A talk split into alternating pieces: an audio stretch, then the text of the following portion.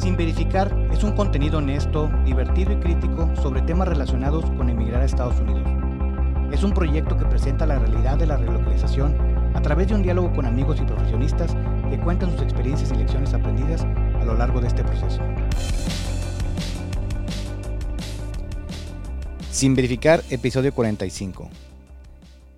Tanatología, vamos a hablar un poquito de, duelo y pérdidas, pero como en esta ocasión eh, no tengo absolutamente nada de experiencia, vamos a esperar hasta que la especialista nos diga. Eh, no tengo introducción porque es un tema que me pareció muy interesante cuando me lo explicaron, pero quiero hablar de otra cosa antes de, comenzar. Este, hemos tratado y tratado y tratado de relanzar el podcast por una u otra situación, no se ha podido. Eh, la más importante es que eh, hace aproximadamente un mes eh, el más grande fan de este proyecto murió, mi papá murió, entonces he estado un poco despegado, no se ha podido realizar lo que, lo que yo tenía planeado, pero aquí seguimos con todas las ganas de seguir haciendo el contenido y seguramente este, después del episodio de hoy va a haber muchos interesados. Este, ahorita que les diga la invitada y ahorita que platiquemos, seguramente va a haber personas que van a pedir que vuelva pronto Recuerden seguirnos en Instagram como arroba sin verificar podcast. Gracias por todo el apoyo, la respuesta. Como siempre, no estamos sacando episodio, pero ha sido muy alentadora. En la página de Instagram constantemente tenemos mensajes de ustedes, preguntas de que cuando volvemos están participando en las preguntas que les hacemos así de, de jueves o de viernes, que se nos ocurre cualquier cosa. Muchas gracias. El día de hoy tenemos a Sara Pinet. Sara Pinet ella, este, pues es, es una persona especializada, tiene mil cosas que conoce, mil cosas que sabe, pero el día de hoy nos va a hablar de la tanatología. Sara, ¿cómo estás? Hola, ¿qué tal? Mucho gusto, Roberto. Gracias por recibirme en tu, en tu podcast. Sara, antes de entrar al tema, este, platícanos un poquito, ¿tú de dónde eres? Bueno, yo nací en Toluca, Estado de México, y muchos años viví en Metepec, ahí trabajé también muchos años. Estaba haciendo cuenta que ya tengo 30 años en este camino, de los cuales yo creo que más de 15 eh, tenía un consultorio montado ahí en Metepec. Y bueno, pues al venirme para acá cerré mi consultorio. Todavía iba y venía en ese jaleo de lo dejo, no lo dejo.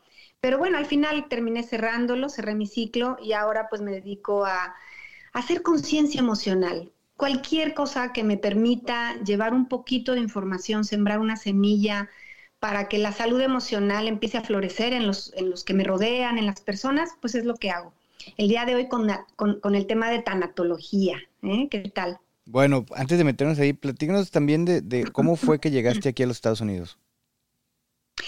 Bueno, mira, esto eh, he de decirte que yo creo que pocas personas lo saben, es algo hermoso porque fue una hermosa historia de amor. Mi socia con la que yo trabajé pues estos más de 15, casi 20 años juntas, eh, tenía un sobrino que vivía aquí en Estados Unidos y que nunca me dijo que, lo tenía. Por algo nos dedicamos a hacer otras cosas y nunca hablamos de eso. Y en la boda de la hija menor de mi socia, que se llama Ketis, eh, conocí a mi marido, a mi esposo ahora, ¿no? Y, pues lo conocí eh, ahí en la boda, así que pues fue flechazo empezamos a cultivar la relación a distancia, cada vez más cercana, hasta que decidí mudarme para acá con mis tres hijos. Dejé un hijo que me regaló la vida en México, pero que viene a visitarme. Y bueno, mi esposo tiene dos hijos y entonces ahora somos una familia de siete, con uno en México, que es mi octavo. Y así fue que, me vine, yo te diría que por el proyecto de la vida, del amor y, y de la familia. Esa es la razón. ¿Y hace cuántos años fue que llegaste a los Estados Unidos? Llegamos en el 2012, eh, pues ya que son eh, casi 12. 11 años. 11 años tenemos ya por acá, entre ir y venir, porque bueno, como fue un proyecto que tuvimos que planear con mucho cuidado, pues sí, nos empezaron a venir algunos de mis hijos, luego yo, luego yo al final con el chiquito, entonces yo y venía, en fin, fue un proceso de algunos años, pero pues bueno, fue cuando, cuando ya estuvimos por acá creo que estoy a lo mejor dos años eh, temprano porque se me hace que ya bien bien fue 2014, pero bueno, tenemos ya algunos años por acá. Ok, ¿y eh, tú crees que eh, te regresarías a México? A vivir no, yo creo que solo voy a México para algunos proyectos profesionales, personales, de familia. Por supuesto para visitar lugares también. Eh, a mí me pasó algo muy curioso. Mi esposo, em, a pesar de ser mexicano, desde que se vino para Estados Unidos, él ya tiene por acá trabajando, se vino con Volkswagen, ahora trabaja con otra compañía, pero um, se vino eh, y nunca regresó, digamos que iba muy poquito. Cuando ya nos conocimos, ya se casó conmigo, yo fui la impulsora de que fuera a México, que visitara lugares que no conocía. Recientemente lo llevé a conocer Mérida, por ejemplo, es un lugar maravilloso. A mí me gusta mucho viajar dentro de mi país y también ahora en Estados Unidos.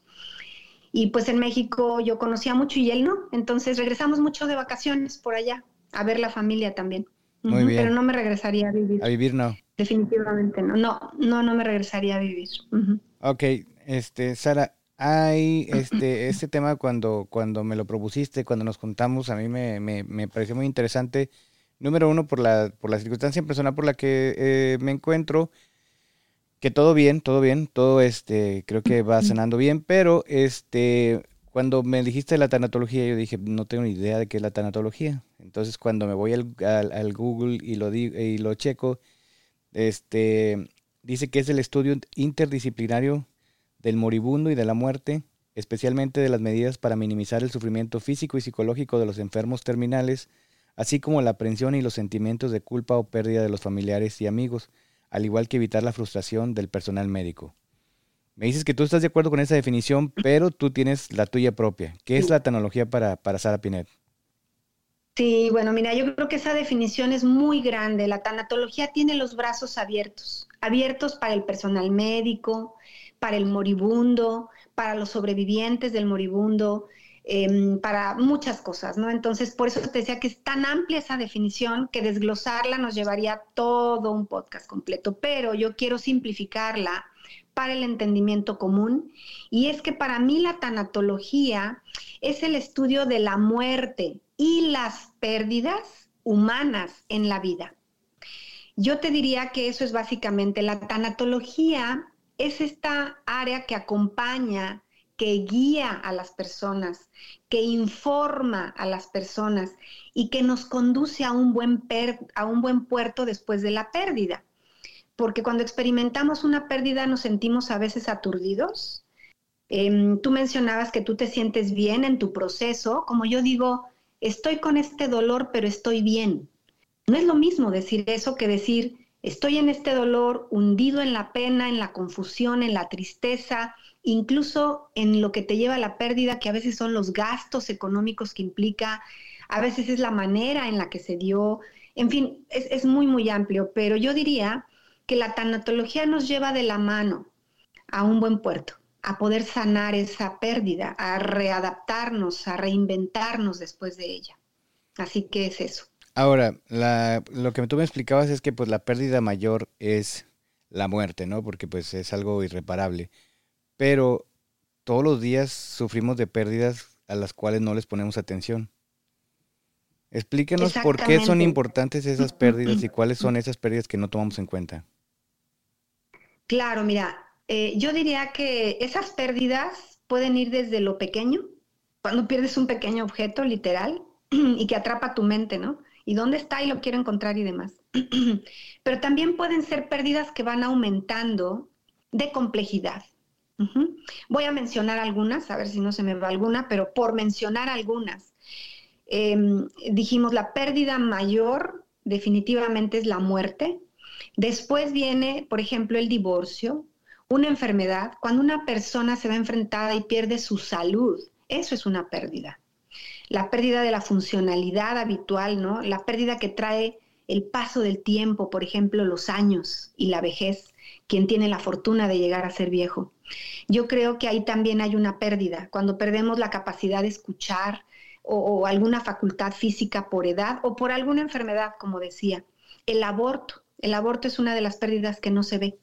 Yo me he encontrado con personas que tienen un aborto y lo viven en silencio, porque no lo pueden compartir, porque no está casi validado, porque, porque la pérdida máxima, que es la muerte, sí está validada. Si hacemos un rito alrededor de eso, si hacemos un duelo, ¿no? evidente y tenemos como el permiso para incluso llorarlo. Pero este otro tipo de pérdidas no. El aborto, decía yo, el nido vacío.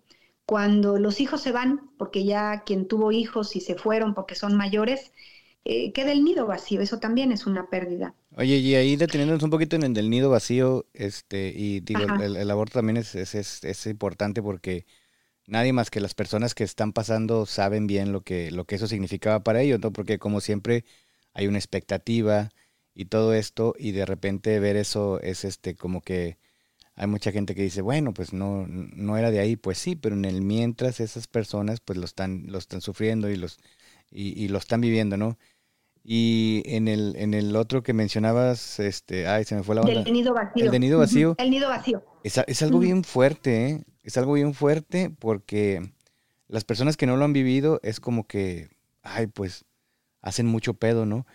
Pero cuando lo vives es, es algo impresionante porque, pues claro que sobre todo cuando el nido se vació por todas las razones correctas, que es se fueron a la universidad o se casaron los hijos, o, o sea, la vida continuó y el proyecto de ellos va empezando, pues es como que como padre no lo deberías de sufrir tanto, pero es imposible no vivirlo, no pasar por esa etapa en la que dices, güey, es que parece que fue ayer cuando corrían aquí por, por la casa y lo regañaba porque se este, no limpiaban o porque tiraban o porque regaban. Y parece que fueron así dos semanas en las que, ¡pum!, ya se fueron y ya son mini adultos que de repente se van a hacer cargo de su vida, lo cual es muy bueno cuando un hijo tuyo se va a empezar a hacer cargo de más cosas en su vida. Es como padre significa que algo estás haciendo bien, pero no deja de ser difícil para los que se quedan en la casa, porque para el que se va de la casa, por mucho que creamos que sufre y que va a empezar a comer en, en un comedor de mesas de coca, pues es toda una aventura nueva, ¿no? Es algo que va a empezar a vivir. Pero para los que se quedan en la casa y yendo a eso, este, algo de lo que yo he estado muy consciente durante mi vida por situaciones que he vivido es de que, por ejemplo, cuando una enfermedad, una persona la está pasando muy mal y requiere atención médica de hospital o en casa, todo el mundo se preocupa por el enfermo. Poca gente se está preocupando por la gente que está ahí con el enfermo, que es la gente que se está desvelando, que está mal comiendo, porque toda la atención está para el enfermo. Pero es otras personas también pueden tener una descompensación bien grande porque no, no te estás encargando de ti mismo, por el estrés que estás viviendo, por tu vida que no estás viviendo, porque no sé si tú vas a estar de acuerdo en esto, pero yo siempre he creído que para ser feliz tienes que ser un poco egoísta. Y eso significa pues encargarte de ti. Sí, fíjate que yo creo que la connotación de poner la palabra egoísta nos invita a pensar en algo negativo, pero egoísta yo lo traduzco a responsable. Tú tienes que ser primero responsable de ti, igual a, vamos a ponerlo egoísta, pero para no usar la connotación negativa es tú tienes que ser primero responsable de ti si tú estás bien, los demás van a estar bien. Eso es algo que no entendemos porque nuestra cultura, sobre todo empeñado en, en que todo funcione, es como querer Em, y ni siquiera nuestra cultura, yo creo que en general, es querer que todo esté bien y al último yo. Y eso no está bien. Primero tienes que estar tú bien y después ya se genera bienestar a tu alrededor. Regresando al nido vacío, definitivamente yo te diría que ahí em, sí hay que echar a volar a los hijos. Les ponemos alas para que se vayan y es absolutamente infantil querer quedarnos a su lado. Un adulto maduro necesita saber eso y necesita sobre todo saber qué hacer con su vida cuando esos hijos se van. Por lo tanto, es necesario ir construyendo un proyecto de vida personal y si tienes pareja, de pareja, para que eso no golpee duro, para que tú sepas qué hacer con tu vida si tu hijo se fue, si ya no tienes a quién atender, por quién preocuparte, por quién estar, pues estar para ti, con tus proyectos de vida, no abandonándote. Pero sucede que la crianza de los hijos es tan absorbente que absorbe a los dos, papá y mamá, o a uno de los dos, no sé el rol y el acuerdo que hayan tenido, para mí debe ser balanceado, ¿no? Los dos, pero bueno, a veces no es así. Y la que es encargada es la mamá o uno de los dos. Entonces, en ese punto, al estar en la crianza, absorbe toda tu atención, todo tu tiempo, mucho de tu dinero, mucho de todo. Entonces abandonas tu persona, tu vida y cuando ellos se van, oh sorpresa, ¿qué hago yo? No tengo un club, una afición, un grupo de actividades, un sentido de vida. Y ahí es donde, bueno, hay otra pérdida que ahora quiero hablar. Pero antes de eso, eso que dijiste de cuando una persona pierde la salud y se enferma, sobre todo cuando es crónica, grave y que pierde esa autosuficiencia, claro que tiene eh, un punto importante y es que todo gira alrededor de esa enfermedad. Entonces, hay que cuidar, hay que invertir, hay que poner tiempo, dinero, esfuerzo, atención, todo. Y sí puede venir, venir algo que se llama el síndrome del cuidador. Las personas que cuidan a enfermos, o sea, el enfermo perdió la salud, ok, se enferma, está ahí, se detiene su vida, porque es lo que hacen las pérdidas, hacen que nos detengamos un poco, ¿no? El ritmo vaya y yo detengo mi vida. Y el que cuida también pierde, porque está girando alrededor, de tal manera que una pérdida del tipo que sea, por enfermedad o con las que comenté, arrastra mucho, arrastra a muchas otras personas alrededor, arrastra muchos recursos, o sea, jala muchos otros puntos de nuestra vida. Te vuelves como una persona satélite, ¿no? Porque tu vida gira en torno a esa persona. Sí, efectivamente. Entonces, una pérdida es eso, gira todo alrededor de la pérdida, sea del tipo que sea, ¿no? Eh, hay otras pérdidas invalidadas, como te decía la del aborto, por ejemplo, el tema de entrar en un proceso legal, la cárcel, eh, ser deportado, ah, tener todos esos temas el tema de la cárcel particularmente eh, también es una pérdida muy grave, porque te conviertes en un número, ya no tienes nombre y pierdes identidad social y, entonces toda la familia también pierde alrededor. O sea, en fin, hay muchas pérdidas, ¿no? Eh, no sé, quería retomar la de, de mm, la pérdida del sentido de la vida, también nos arrastra. Los seres humanos a lo largo de nuestra vida tocamos puntos críticos, ¿no? A veces le llamamos estoy deprimido, estoy angustiado, siento como que no me hallo, ¿no? Y es que ahí hay una pérdida del sentido de vida. Entonces hay que entender que también se pierde el sentido de vida. Muchas personas dicen, ya no, ya no sé qué hacer, no sé para qué nací, no sé qué, es la pérdida del sentido de la vida. Y otro cambio que nos involucra a ti, a mí, a nuestras familias y a muchas otras, que es el cambio, el cambio de residencia. Cuando nos mudamos de un país a otro, eh, también hay una pérdida, ¿eh? una pérdida que, afecta a muchos alrededor. Bueno, y eso es más o menos el tipo de pérdida que, nos compete en este podcast y para la gente que llegamos. Eh, ¿Cómo lo debería vivir una persona? O sea, entiendo que cada uno tenemos nuestra propia circunstancia, este, todos vivimos el, el cambio de una manera u otra.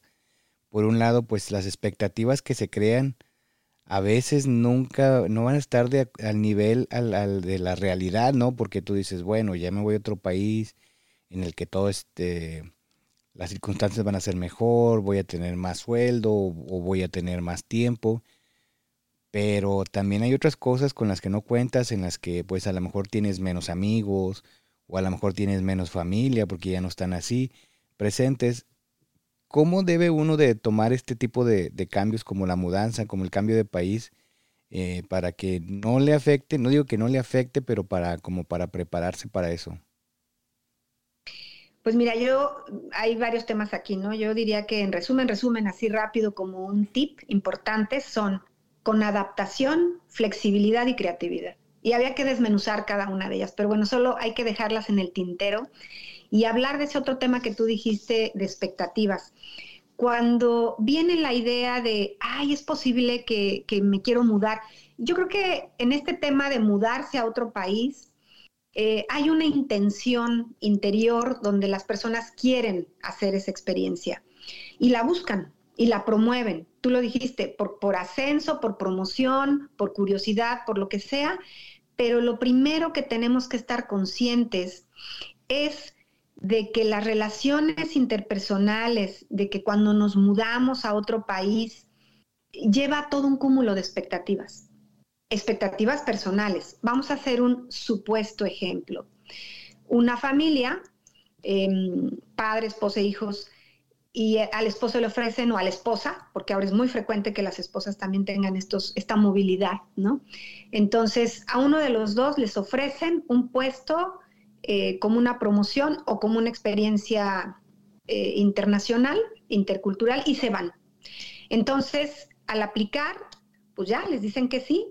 Y entonces aquí viene toda una expectativa, porque la persona tiene ya una expectativa de su ascenso, puede negociar, no sé, el sueldo, puede negociar toda la movilidad que implica, ¿no? La mudanza, en fin, todo. Sin embargo, esa expectativa es como el tronco de un árbol que tiene muchas otras ramas. Y en esas ramas vienen también otras expectativas, las de la esposa o esposo, ¿verdad? El que sea, que, no fue el de la promoción, eh, el que origina el cambio, y la de los hijos también. Y el, el tema de los hijos es todo un tema porque depende de la edad que tienen los hijos. No es lo mismo mudarte con hijos pequeños que con hijos adolescentes o con hijos adultos. ¿no? O que están empezando su vida adulta.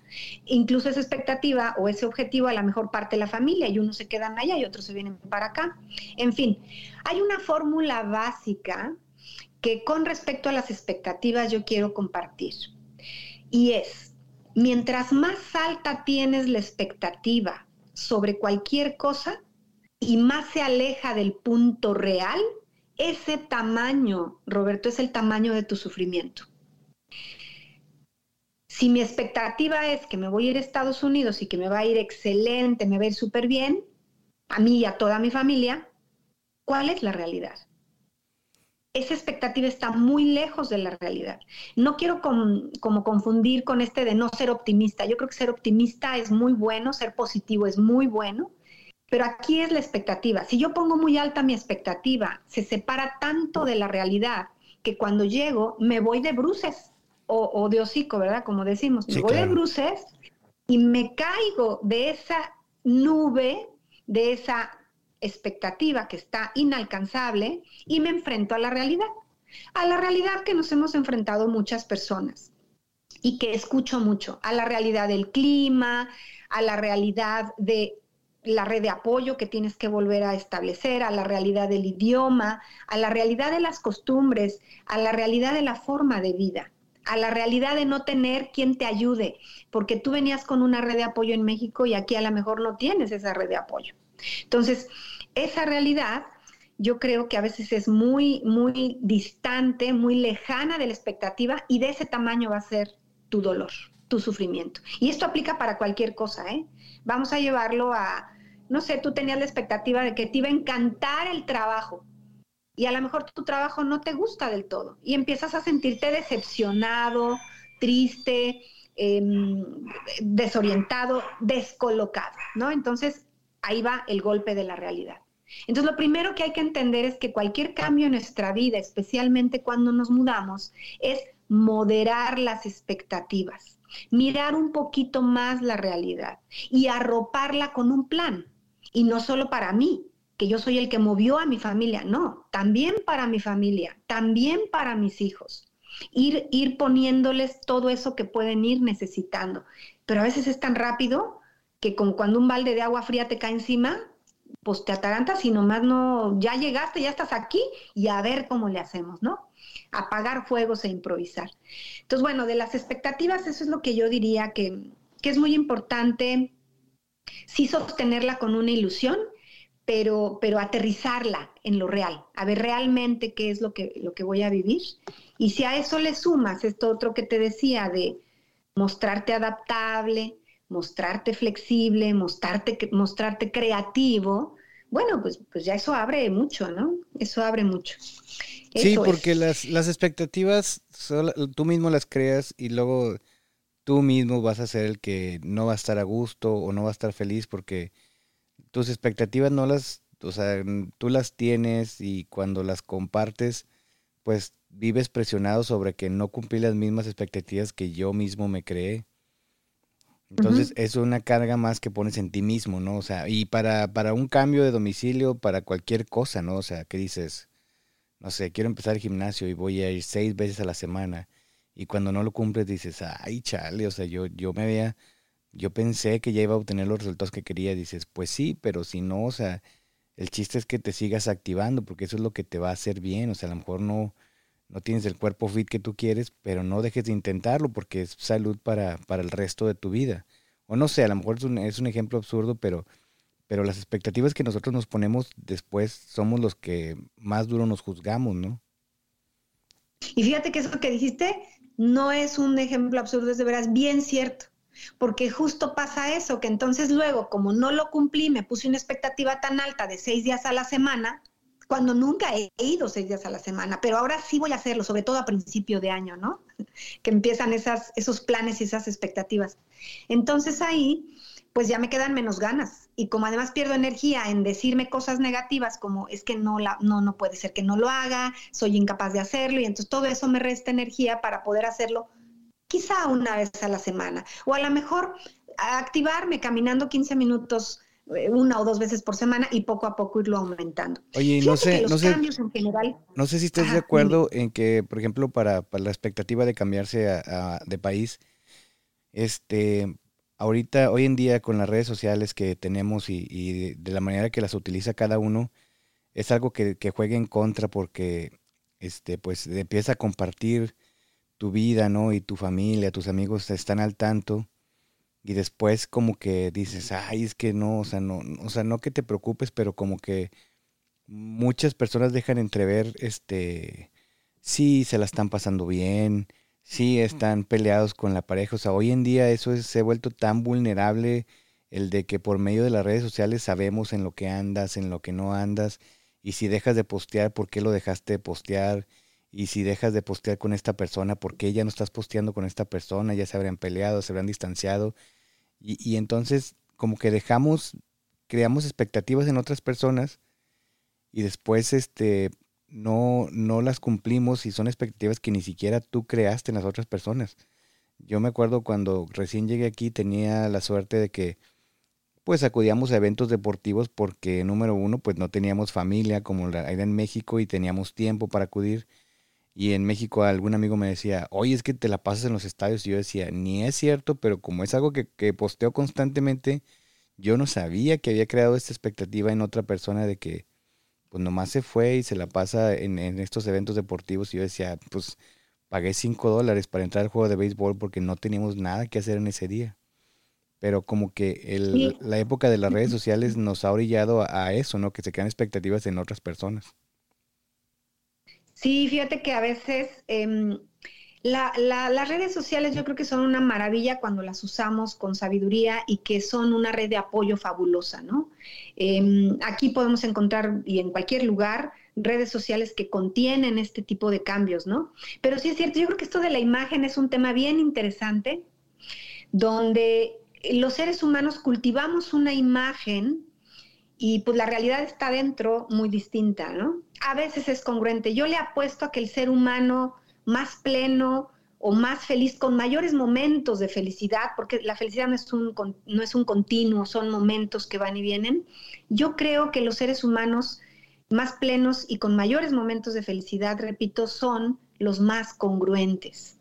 Y la congruencia modera esa imagen, porque cuando tú das una imagen, pero esa imagen es congruente con lo que tú haces, entonces no tienes por qué estar construyendo una imagen de palitos, ¿no? Y los demás, pues ven lo que realmente es.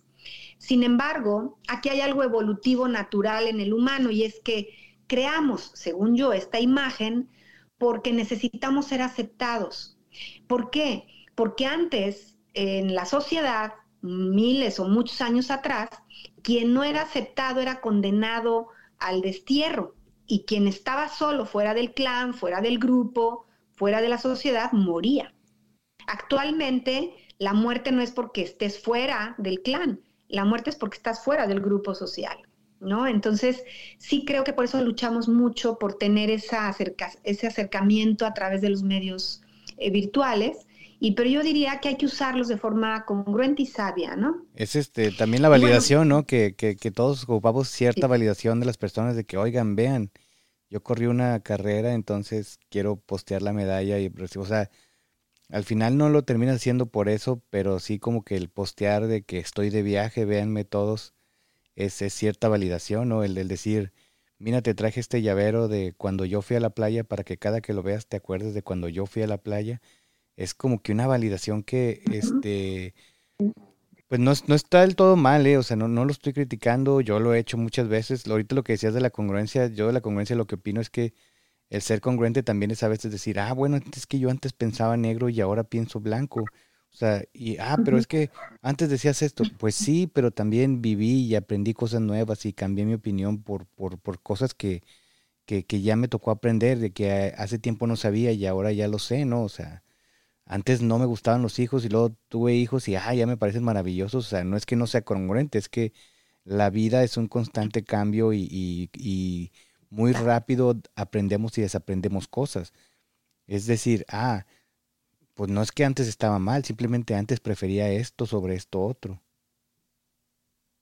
Sí, sí, definitivamente. Fíjate que yo creo que mm, los medios de comunicación son una maravilla cuando los usamos así, como un medio de comunicación. Y si yo le quiero comunicar al mundo que soy feliz y que estoy en este lugar y que me encanta y lo posteo y me ponen un montón de likes, está bien, pero hay que ser congruentes, porque si yo estoy posteando una cosa, pero tengo mi corazón vacío y no estoy siendo congruente con lo que publico, con lo que siento, ahí es donde ya hay un sufrimiento. ¿No, sientes que a veces la gente hoy en día prefiere, prefiere tener la razón que tener amigos? Sí, yo creo que a veces es el ser humano, yo no sé por qué siempre lucha por tener la razón. Fíjate, en mi camino yo he acompañado a muchas parejas donde luchan mucho por eso, por tener la razón. Y no hay que luchar por tener la razón. Hay que mejor buscar la manera de hacernos fácil la vida. Yo, yo uno de mis lemas en pareja es hazte fácil la vida que es todo un tema para otro momento. Y bueno, quería retomar algo que dijiste, que es lo de los cambios, ¿no? Entonces, en la tanatología, estos cambios de residencia, cuando nos mudamos a otro país, claro que es una pérdida. Y yo creo que siempre hay una relación bien cercana entre pérdida y evolución, que tú también acabas de comentar, ¿no? Entonces, a mí me encantaría aclarar que el cambio, o sea, la pérdida, es una invitación a evolucionar, es una invitación a ser mejor persona, es una invitación que aún con las pérdidas y con esos dolores que estamos condenados a vivir y que vamos a vivir porque se nos van a morir amigos, seres amados, porque nos vamos a enfermar, porque si queremos nos mudamos, porque si queremos vamos a perder algo, ¿no? Entonces, aunque no lo queramos, va a suceder. Entonces, estamos invitados a cambiar con esa pérdida. Estamos invitados a evolucionar. Y sobre todo que a veces no tienes opción, ¿no? Es, es lo que es, o sea, no, como tú dices, es una invitación, sí, claro, pero también tienes que evolucionar porque no es una opción y, y ese, ese, tipo de cosas, o sea, la muerte nunca se va a reparar. Yo he cuestionado con amigos mucho de, de la cuestión de la justicia, porque, porque, o sea, yo decía, en realidad existe la justicia, o sea, cuando alguien sufre que le mataron a un familiar o una violación o eso, o sea, aunque la otra persona esté en la cárcel, realmente es, o sea, tal vez la justicia no existe, ¿no? Nomás es como querer reparar un daño y este, y, ya, o sea, es la realidad, porque pues el que la persona esté encerrada, pues nada más evita que esa persona lo vuelva a repetir con alguien, pero realmente tu pérdida nada la va a reparar. Sí, no. No, no, no, y es todo un tema, ¿no? Entonces, entonces fíjate que aquí yo creo que estamos invitados ahora a platicar un poco de en qué nos ayuda la tanatología.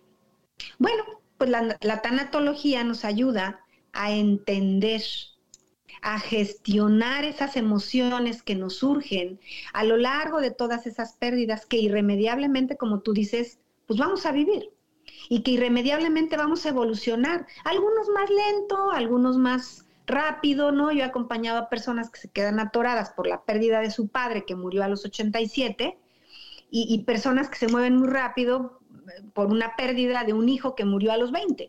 Entonces depende, es único y personal el duelo. O sea, no podemos generalizar. Lo que sí creo que podemos generalizar es que todos vamos a perder eventualmente, que todos podemos aprovechar esa pérdida, ¿no? Para, para aprender, para evolucionar y que la tanatología nos brinda un lugar seguro para poder hablar de esas pérdidas.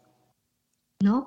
Hace muchos años yo recibí una señora, eh, María, ya grande, que se le había muerto su esposo y los hijos le prohibían llorar. La señora tenía casi 80.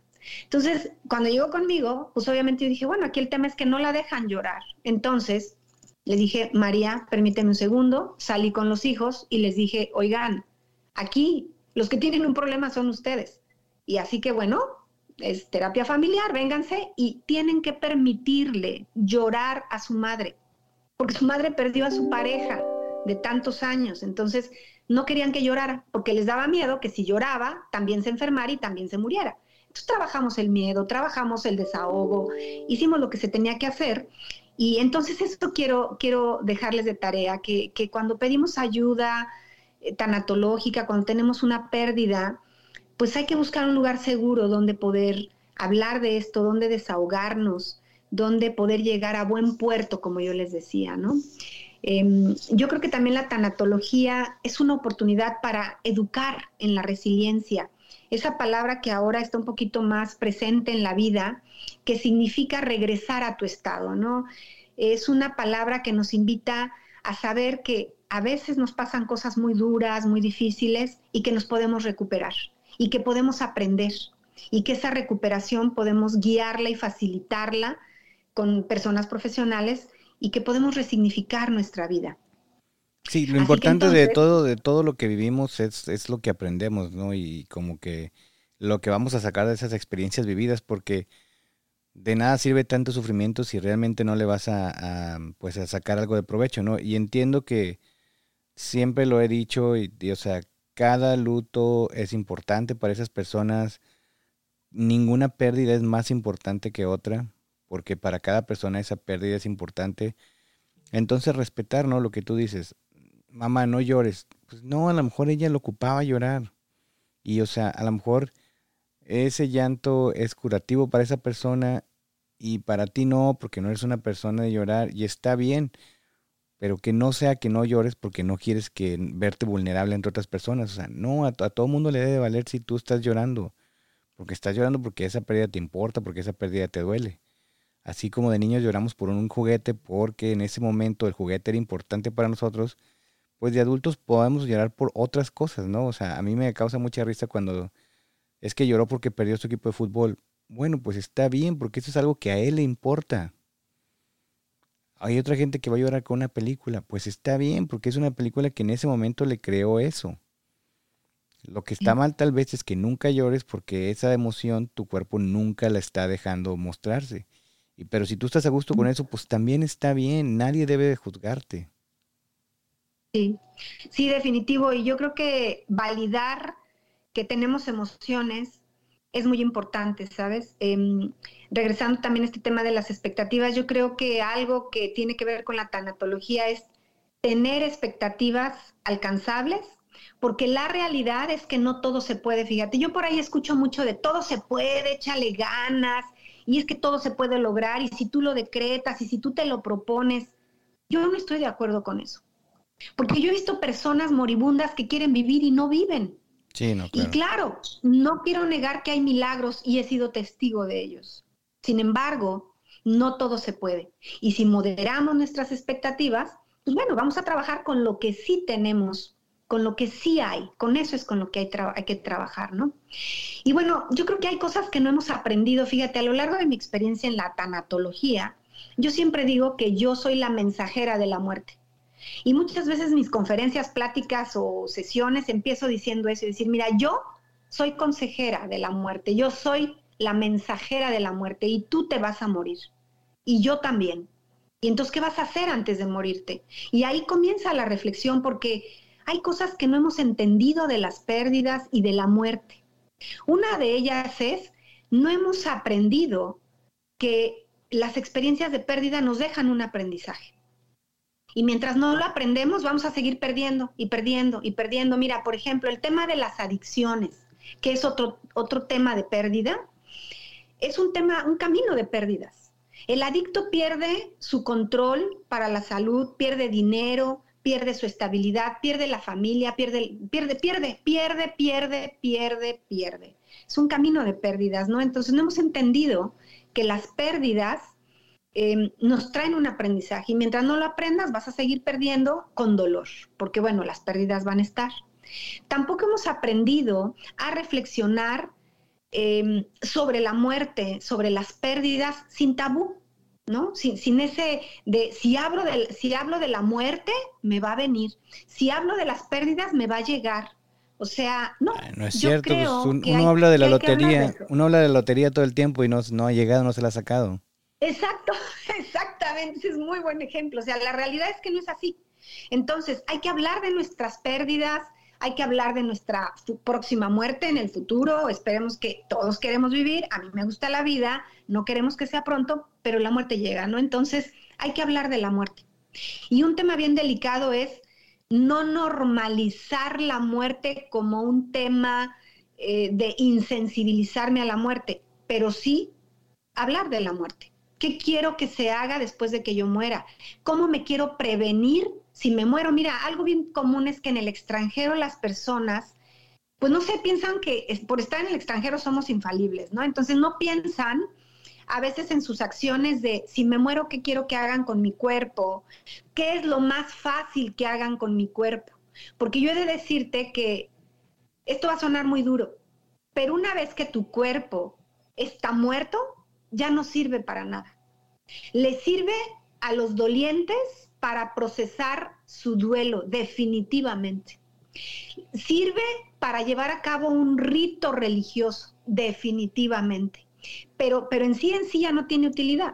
Entonces, por eso ahora en los ritos de la muerte hay muchas formas de, mm, manejar el cuerpo, ¿no? Hay quien todavía lo entierra, hay quien lo incinera, hay quien lo deposita en una em, urna o en una base compostable para que de ahí se haga un árbol.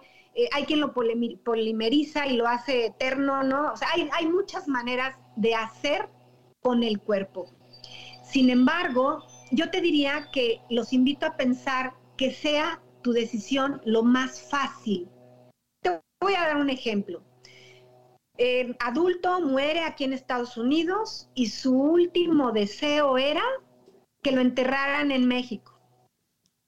Híjole, ¿están conscientes de cuánto cuesta mantener un cuerpo, después llevarlo a México, trasladarlo, pedir los permisos y, y, y, y yo creo que hay que quitar ese tabú de que mm, de qué hacer con el cuerpo, pues hay que reflexionar conmigo misma. Yo qué quiero que hagan con mi cuerpo. Hay que quitarle ese tema de, de, ponerle todavía más complicación a la muerte de por sí de lo que ya tiene, ¿no? Y más a las personas que estamos fuera. Entonces hay que decidir, hay que decidir primero yo qué quiero hacer, platicarlo con mis seres amados, mi esposa, mis hijos, y empezarle a quitar un poquito ese drama o esa parte mm, eh, sobrada, ¿no? Porque, porque a veces no lo pensamos. Y otra cosa importante, hay que también tener en orden nuestros documentos, ¿no? Por ejemplo, los testamentos, qué quiero que hagan con mis hijos, ¿no? ¿Quién va a ser el tutor de, si es que tengo hijos? E, en fin, hay que decidir un poco alrededor de esto, comunicarlo, no por eso te va a llegar la muerte, simplemente cuando te mueras, pues van a quedar tranquilos a tu alrededor. Sí, ¿no? y tú pues te vas a morir más en paz. No dejar más problemas, ¿no? O sea, porque pues es, como tú dices, es este importante tomar ese tipo de decisiones porque, pues al momento de que la persona muere, debe de ser, este, la, la muerte se trata de los deudos, no de la persona que ya murió, porque esa persona ya no siente, ya no está, y entonces la debes de hacer fácil para, para los deudos, ¿no? O sea, de repente si también dejas una como una culpa por cuestión de religión o de creencias o todo eso, pues se vuelve muy pesado para la familia, ¿no? Porque pues a lo mejor si tú dejas pagado para que te den ese servicio, pues bueno, tuviste esa responsabilidad, pero si no estás dejando eso cubierto, pues es muy egoísta de tu parte decir, ah, no, yo quiero que me entierren en, en mi pueblo, en San Juan de las Manzanas, o sea, que, está lejos, que es complicado llegar y que se vuelve muy caro, ¿no? Pero bueno, pues también este, es, decisión de cada quien y no, no, no critico las creencias de cada uno, pero como tú dices, pues sí háganselo lo más fácil posible, ¿no? También este... Claro, y sobre todo... Los velorios se vuelven una carga muy difícil. Los, velorios se vuelven una carga muy difícil. Este, y, y es pesado, es pesado para la familia. Este, volver a... Y la gente no lo hace con mala intención, pero se vuelve muy, muy, muy tedioso, muy pesado estar reciclando esos sentimientos, estar reciclando esos pensamientos. Es, es difícil, ¿no? Entonces, que, que todos entendamos que la muerte, a partir de que la persona muere, se trata de los deudos y no del muerto. Sí, sí, de los compromisos que quieran enfrentar. Entonces yo creo que mientras estamos vivos hay que tener un, un enfoque preventivo, ¿eh? ¿sabes? Preventivo de qué quiero que hagan conmigo. Y bueno, mi enfoque en la vida es lo más fácil que se pueda. Eh, sí entiendo que este rito a veces es muy bonito, a veces, mm, quiero decir muy bonito, muy necesario para que los deudos y para que los sobrevivientes asimilen la pérdida, por supuesto. Nada más hay que estar de acuerdo en que mm, en que sea preventivo el enfoque, ¿sabes? Porque a veces la muerte nos toma por sorpresa, la enfermedad, bueno, los cambios, la mudanza, la pérdida nos toma por sorpresa. Entonces hay que prevenir, ¿no? Tener una visión preventiva con respecto a las pérdidas. Yo creo que en mi experiencia es mejor que no te tome por sorpresa, vas a tener mayor conciencia, porque bueno, pues la realidad es que todos vamos a morir y todos vamos a perder y estamos en el cambio constante, implicados en la vida, ¿no? Y nos vamos a enfermar eventualmente. Y, y pues somos mortales, pero vivimos como si no lo fuéramos. ¿Sabes? Esa reflexión es somos mortales y vivimos como si no lo fuéramos. No nos cuidamos, posponemos nuestro cuidado y calidad de vida para después, posponemos las citas médicas para después, em, posponemos, posponemos, posponemos y posponemos. Entonces eso no nos lleva más que a tener esos golpes más duros, ¿no?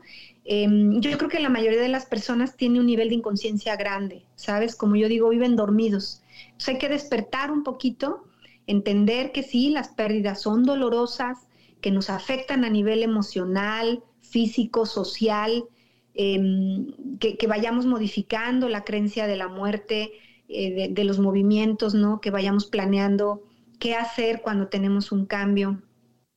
En fin, eso podría ser, ¿no? Culturalmente también, ¿no? Eh, tratar de, de apegarnos a nuestra cultura, pero procurar ir simplificando los procesos cuando estamos pues acá, fuera de, nuestro país, ¿no? Que, además nos abarca todo un desconocimiento de cómo se hacen acá las cosas. Sí, porque luego dicen este, los papás, yo no te voy a heredar nada, pero que hay de la diabetes y la hipertensión, que ya te heredaron. Sí. No, pues cuídense. sí, ese es un tema em, bien importante porque yo creo que sí podemos pensar en eso de, de, cómo me puedo cuidar para hacer una modificación evolutiva, ¿no? Yo le apuesto a que si una célula en tu cuerpo cambia y le comunica a los otros millones de células, vas a estar bien. Al revés, una célula necia que no se quiere morir porque hay un pensamiento que le alimenta y entonces se convierte en una enfermedad. Un pensamiento incubador. Pero Exacto. Entonces ahí yo creo que sería muy importante. Otra cosa es no usar la muerte y no usar las pérdidas para victimizarte, ¿no? Yo he encontrado acá personas que siguen extrañando su, su, lugar de origen y yo creo que es porque o no lo vivieron tanto o les gustó tanto, pero, pero están allá. Entonces se pierden de su vida aquí, ¿sabes? Se pierden de lo que tienen aquí y entonces están allá y entonces donde comían rico, donde tenían quien les hiciera servicios, donde tenían su red de apoyo, donde, bueno, eh, donde comían lo que les gustaba, etcétera. Entonces, no usemos la pérdida para victimizarnos, ¿no? Yo creo que las víctimas llega el momento en que necesitan ayuda, pero también llega el momento en que cansan. ¿Quién quiere estar al lado de una persona que se la pasa victimizándose, lamentando todo lo que perdió y no mirando lo que tiene, ¿no? Lo que sea que tengas, aunque sea un taco, ¿no? Aunque sea un lo que sea, yo creo que hay que ver lo que sí tenemos, poner nuestra mirada en lo que sí tengo, no en lo que no tengo y perdí, no en lo que no tengo y quiero. Para lo que no tengo y perdí, hay que soltarlo. Hay que hacer un duelo, hay que soltarlo, asimilar la pérdida, aprender. Y para lo que no tengo y quiero, pues hay que trabajarle, hacer un plan, desarrollar unas acciones para que yo llegue a lo que quiero. Pero lo único que sí te garantizo es que lo que tienes hoy sí lo puedes mirar, disfrutar, saborear, compartir, eh, deleitarte con lo que sí tienes hoy. Sí, y acostumbrarse que, o sea, la evolución te va a llegar a lugares diferentes porque estamos en constante cambio, tu vida constantemente cambia, va a haber gente que entra a tu vida por un tiempo, esa gente va a salir, nunca más la vas a volver a ver y nomás estar agradecido de ese tiempo, no no estar añorando y añorando y añorando porque eso que viviste y que tanto añoras, a lo mejor ya no existe hoy.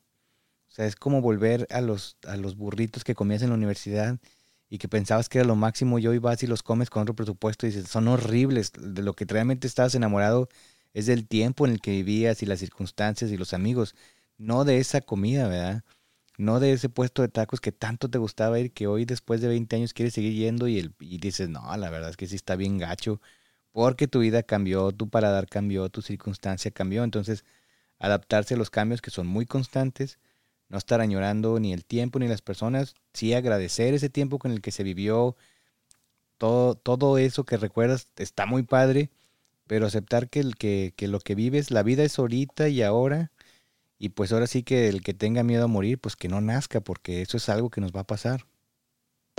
Sí, eso es cierto. Oye, y bueno, quiero aclarar, mira, sí es importante tener un porqué para vivir, ¿no? Que nos sostenga, pero no vivir en ese futuro, sino construir, construir hoy para llegar allá.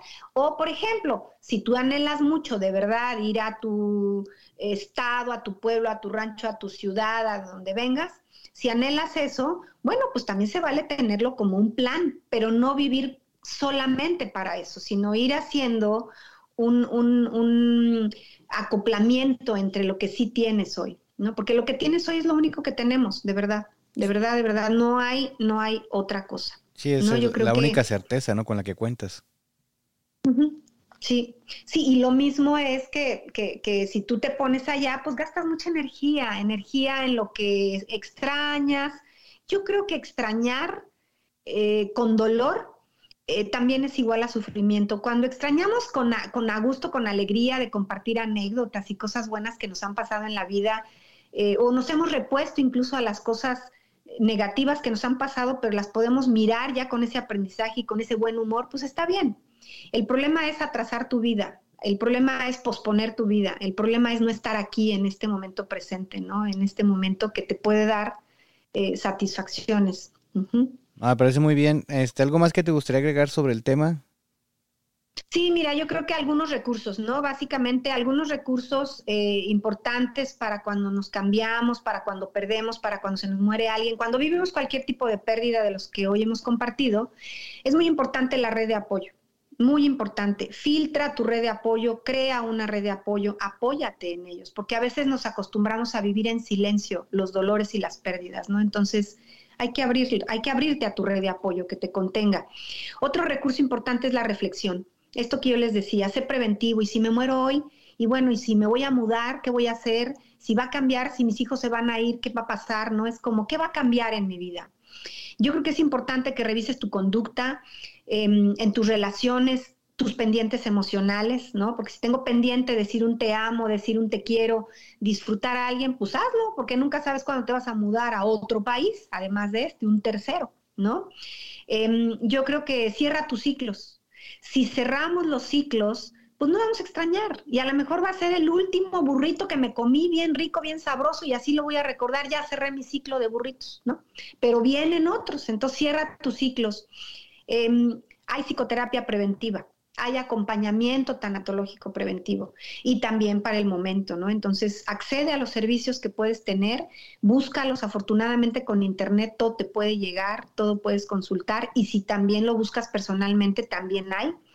Em, pon orden a tu vida, a tus trámites, a tu testamento, a tus cuentas bancarias, infórmale a tu pareja. A veces la pareja no sabe ni cómo llenar un cheque, ni cómo ir al banco, el marido se muere y no sabe ni nada ni cuánto ganaba, ni cuánto, te, o sea, nada. Entonces hay que hacer todo un trabajo de conciencia, de colaboración humana, familiar, para que si te toma por sorpresa una pérdida, tengas más recursos, que haya dolor, pero haya recursos para enfrentarla. Eh, si tienes hijos pequeños, decide. Decide quién puede auxiliarte en tu red de apoyo para poder eh, tomar esas decisiones, ¿no? Si tienes hijos pequeños y te mudaste, ve haciendo una red de apoyo para ellos, conténlos, dales actividades, trata de integrarlos a la sociedad en la que van a estar ahora. Em, habla de la muerte, habla de tus sentimientos, de tus preocupaciones. Eh, otro tema es, bueno, pues acepta que todo tiene un fin, ¿no? Todo, todos tenemos un fin, que todo termina. Hay que buscar la paz interior, exterior, y más importante esto, disfruta tu vida hoy. Cada instante que vives conscientemente es un regalo. Ponte a meditar, a hacer ejercicio, un club de amigos, un club social, ponte a bailar, cuida tus plantas, cocina, haz reuniones. Bueno, es eso el mundo. Eso es para lo que estamos, para disfrutar. Cuida tu salud. Cuida tu salud preventivamente, cuida tus emociones, cuida tus relaciones y recuerda, siempre vivir sin posponer. No pospongas. Eso es lo que yo les diría. Muy bien, muy bien, Sara. Este, agradecemos el tiempo. Quiero que eh, nos hables un poquito del evento que va a haber el 10 de noviembre. Por si alguien le gusta acompañar. Gracias. Mira, el día 10 de noviembre eh, a las 5.30 abrimos las puertas. Voy a dar una conferencia que tiene que ver con cáncer. Cáncer, emociones que dañan, así se llama. Vamos a tener un aforo para 120 personas. Es un salón grande en el Troy Community Center, en el salón 303. Y eh, con mi número celular Em, que es 248-764-8722. Me mandan un mensajito, yo les reservo su lugar, ustedes depositan una donación de 10 dólares y con eso confirman su lugar.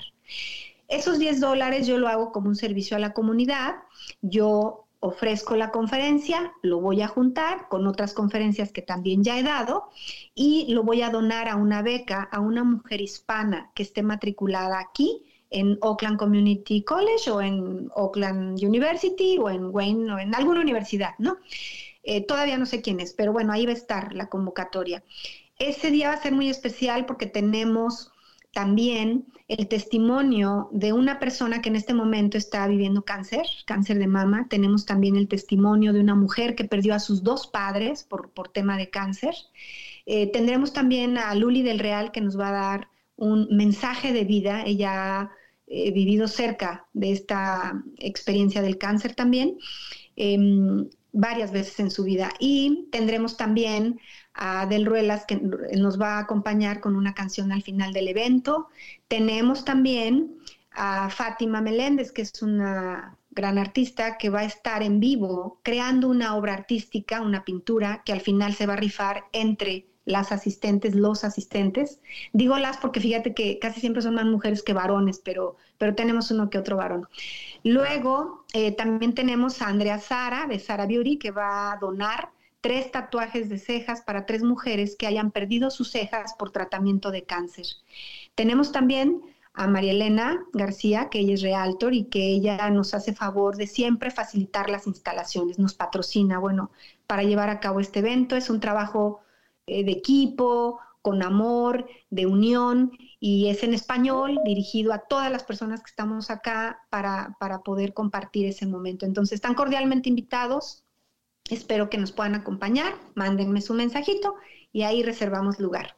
Muchas gracias. Bueno, muchas gracias. Si este, yo voy a donar dos boletos por si alguien que escucha el podcast está interesado, me hablan a mí y yo ya contacto a Sara para, para apartarle ahí sus boletos. Este, no voy a poder estar ese día, pero em, mencionaste a varias personas que ya han estado aquí en el podcast participando, a otras que me gustaría entrevistar. Entonces, para los que puedan ir, acudan ahí el 10 de noviembre en Troy. el Troy Community Center está entre la 16 y la 17 por de Quindre. Quiero, quiero adivinar que sí. Es, por Livernois, y Big Beaver. Ajá. Sí, entonces, este, pues a los que puedan acudir, háganlo. Eh, vamos a, me, me, pasas la publicidad para ponerlo en nuestra página y si por ahí puede alguien verlo y visualizarlo, pues, pues muy bien. Sara, ¿algo más que te gustaría agregar antes de cerrar? Pues nada, yo creo que mm, eh, la pérdida solo tiene importancia en la medida que nos hace reflexionar, reflexionar el valor de la vida. Así que a vivir la vida y gracias por compartir la vida este ratito. Eh, te mando un abrazo al alma y, qué bueno que tu pérdida siga en este proceso de ser buena, de ser manejable. Que tengan un bonito día a todos. Muchas gracias. Este. Gracias por, por todo, Sara. Este, nosotros seguimos con el compromiso de seguir haciendo el programa, pero resulta muy difícil llevarlo a cabo sin los invitados. Anímense a participar, todo el mundo tiene algo que compartir. Recomienden invitados, sugieran temas, cualquier necesidad que tengan, propónganlo. Tal vez hay temas que yo estoy ignorando. Recuerden seguirnos en Instagram como arroba para que conozcan a nuestros invitados. Ahí los etiquetamos.